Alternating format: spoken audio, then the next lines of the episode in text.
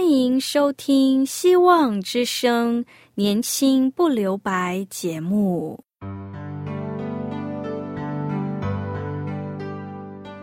时间是匆促的，岁月流逝，一去不返。别让忙碌与压力阻碍了你享受青春的美丽。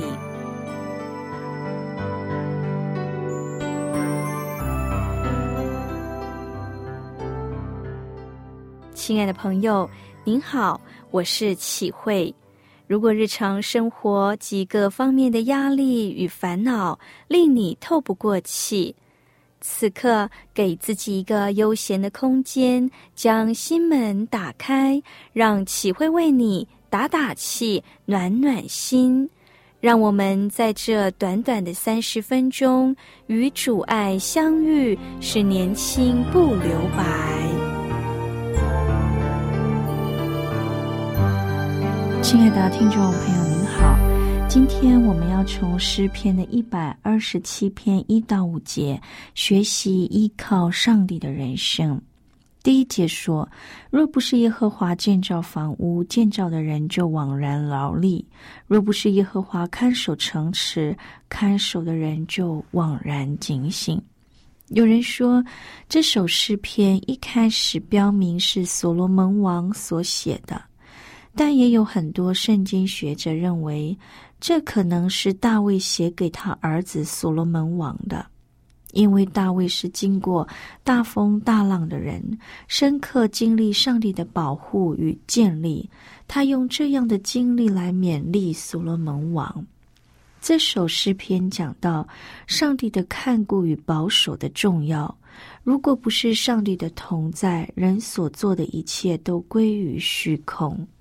作者用建造房屋和看守城词来表达，建造房屋可以翻译为建造家庭。无论是房屋或家庭，要建立的很好，都是不容易的，需要人很用心的付出，随时注意重要的地方，才能建立稳固的房子和美满的家庭。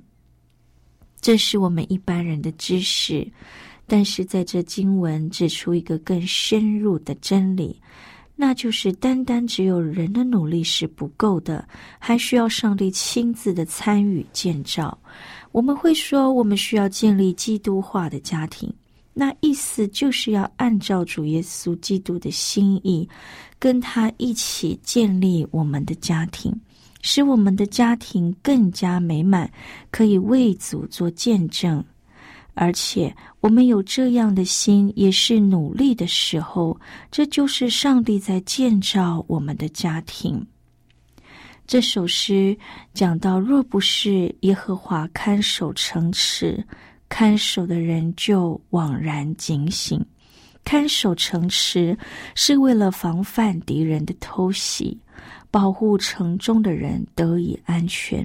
这跟军中赞卫兵的用意相同，赞卫兵是为了保护其他睡眠中的同袍安全。这里强调耶和华同在的重要。如果不是上帝看守城池，看守的人可能在敌人来袭前打瞌睡了，他之前的警醒就都枉然了。因此，这段话的意思跟前面相近，所以要表达的就是：无论我们要做什么，如果没有上帝在其中，不管我们多么努力、多么同心，所做的一切都将归于虚空。要怎样才能有上帝在其中呢？其实很简单，就是照着上帝在圣经里面启示我们的去做，他就在我们当中保守了。上帝要我们认真、勤俭、良善、圣洁、相爱、正直、同心同行，我们就有这样的态度去侍奉、建立教会、建立家庭、教养下一代。上帝就在我们当中建立和他心意的教会和家庭了。其实。如果还未信主的人，他们用上帝给予的原则努力，在工作试验上也会有相当的成就，甚至建立相当幸福美满的家庭。只可惜所有的一切只能在这一生享受，没有永恒的盼望与果效。第二节，你们清晨早起，夜晚安歇，吃劳碌得来的饭，本是枉然；唯有耶和华所亲爱的，必叫他安然睡觉。在这节的前半段讲到是照自己的心意生活，虽然清晨早起，忙到很晚才睡觉，享受自己劳碌所得的一切，这很实在。但这一切都会过去，都会归于虚空。当我们生病的时候，能够体会这种感受的。曾经生病时，发烧，甚至是痛到身体都不想要站起来。当身体疼痛的时候，连翻身、倾斜都困难。这就是体会了一个在病痛中的感受。对一个身体持续病痛的人来说，无论是坐着、站着、躺下来都很难过。即使住在豪宅，躺在一张很名贵的床，对他什么意义也没有，因为疼痛已经掩盖了他对豪宅和好床的感受，无法体会这一切的美好。对所有基督徒来说，这些身体的病痛我们都可以经历。然而，我们要有的就是我们可以经历那位让我们有盼望的上帝，他硬需要给我们永远的恩典。这节经文下半段说：“唯独耶和华所亲爱的，必叫他安然睡觉。”单单看字面，好像睡不好的人，就不是耶和华所亲爱的。但是现代人工作压力很大，很多年轻人陷入了焦虑和忧郁中，造成了睡眠障碍。加上人均寿命增加，很多人活到很老，睡眠障碍成为很多人的问题。因此，每天晚上能够安然睡觉是一件很幸福的事。这句话除了字面的意义之外，更重要的是“安然”这两个字，显示在我们睡觉的时候，上帝的恩典也没有停止，他的眷顾和保护依然同在。因此，我们可以安然入睡。因为他是不需要睡觉的上帝，他是不会打瞌睡的上帝，他无时无刻保守我们，要把永远的恩典赏赐给我们。这是不是可以给我们很大的盼望呢？因为我们知道，我们不只是过有限的一生，而是上帝有美好的福气等着我们去领受，就是永远的盼望。现在，我们一起聆听一首歌，《领我到你宝血里面》。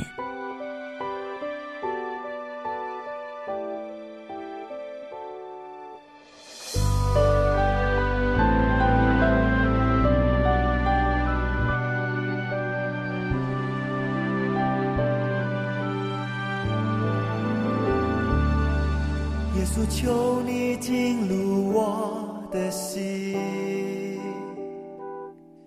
用你大能的宝血遮盖我，开启我心灵，得着我生命，在你宝血里我就得洁净。耶稣，求你进入我的心，用你大能的宝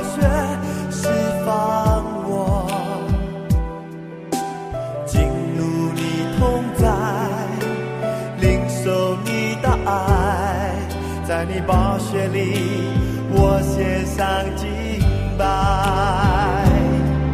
领我到你宝血里面，所有罪恶你的赦免，更新我生命，在你爱的宝血里面。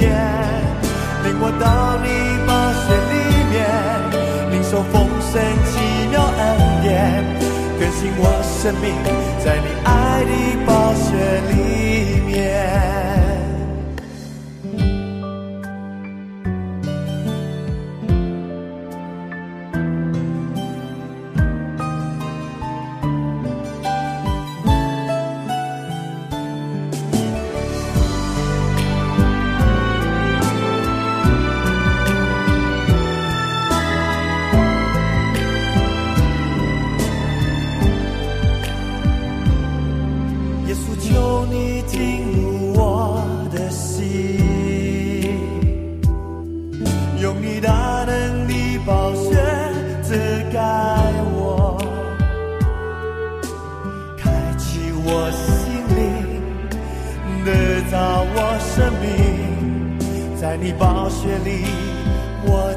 的结晶。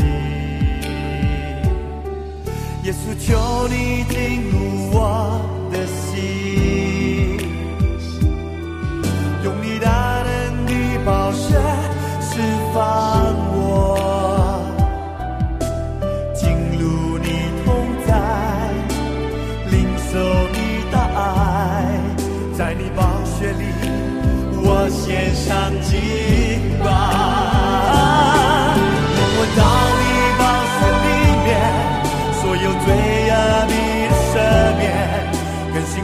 生命，在你爱的宝血里面，领我到你宝血里面，领受丰盛奇妙恩典，更新我生命，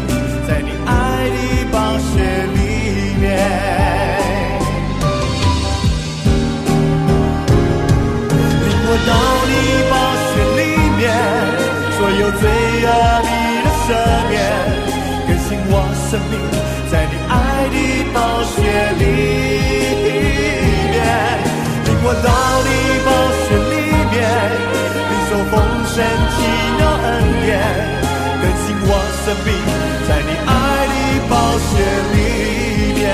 哦，领我到你宝血里面。所有罪恶你的赦免，更新我生命，在你爱的宝血里面，领我到你宝血里面，领受丰盛奇妙恩，生命，在你爱的宝血里面。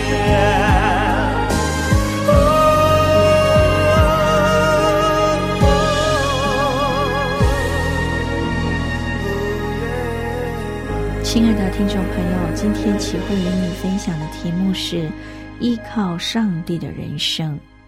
美满的人生是从上帝来的，因为我们看人生不是只看物质，也不是只看这短暂的一生，我们是看永远的。